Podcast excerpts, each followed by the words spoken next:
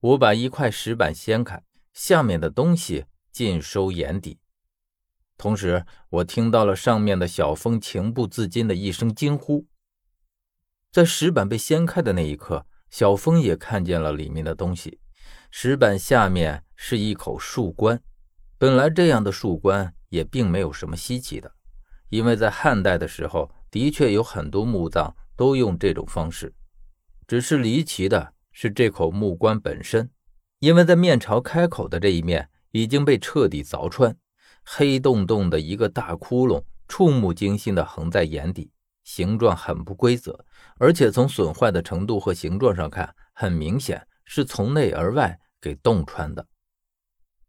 这口木棺棺壁有一指来厚，而且用的是千年柏木的树印制成的。先不说千年柏木树印的珍贵。预示着埋葬之人的身份不同寻常，但是能够从内而外将十来公分厚的棺木给凿穿这么大一个窟窿，就已经是不可能的事了。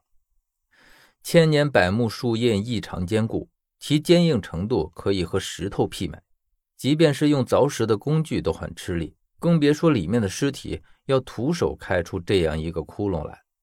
而且离奇的地方并不止这一点，还有就是在棺身上。我看见，在整个棺木的表面都勒着密密麻麻的金丝银线，彼此交错，紧紧地箍在棺身上。而且这些金银丝线之下，还可以看到用墨斗弹出来的封棺线。很明显，无论是金丝银线还是墨斗线，都是为了封住木棺内的尸体。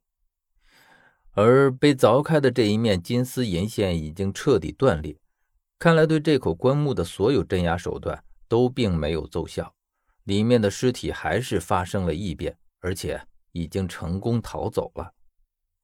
但目前我只看到了这个窟窿，木棺里面究竟有什么还不能确定。于是我朝上面的小峰说道：“小峰，我需要将这口棺木给弄出来。”小峰明白我的意思，立刻从上面跳了下来。柏树树印坚固，也很沉重。但我和小峰两个人已经足够。我和他对战着，扎开马步，然后双手伸进窟窿之中，一齐用力将木棺提了起来。木棺被提起来的经过还算顺利，只是这木棺巨大，占据了下面不少的地方，顿时这里面显得稍稍拥挤了起来。而且从它的重量上来看，里面的尸体要不是彻底化成了一堆白骨，要不就已经是从里面爬了出去。但是当我看到下面石洞里的情形之后，却来不及细想这件事儿，因为我在下面看到了另一口一模一样的木棺，只是这口木棺并没有像上一口一样被凿开一个大窟窿。我看了一阵，发现下面的这一口棺底似乎还落着一口木棺，这小小的地方下面竟然是棺落棺。可至于下面究竟落了多少层，我心里还没有底。因为往下看去有些看不到头的味道。接着，我听到了一声哐当的闷响，似乎是什么东西打在了石壁上。我这才回过头来，发现我们弄上来的这口柏木棺的棺盖已经自己打开了，里面的确如同我猜测的一般，空空如也。只是上面的垫尸被等等的东西还在。可是，当我看见垫尸被的时候，就像是触电一般。立在了原地，我的大脑大约这样空白了一秒钟，反应过来的第一个动作就是去扯这块垫尸被。果然，在垫尸被的一角，工工整整的绣着一个“周”字。我只感觉到一阵窒息，似乎已经能够确定这个人的身份，他就是我的父亲。可是，这是多么让人觉得不可思议的事儿！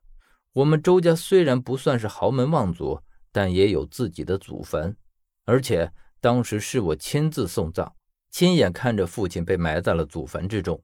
可是现在在这里看见父亲的棺木，让我完全已经无法思考。怪不得在我看见这口棺材的时候，第一眼就认出了它的材质，而且觉得眼熟无比。原来是因为我早已见过它。小峰见我这样的举动，似乎被吓了一跳，他拉住我问道：“，小远哥，你没事吧？”我这才恍然回过神来，然后看了一眼手上的电视背，接着我在另一角看见了同样用黑线绣着的一个醒目的“魏”字。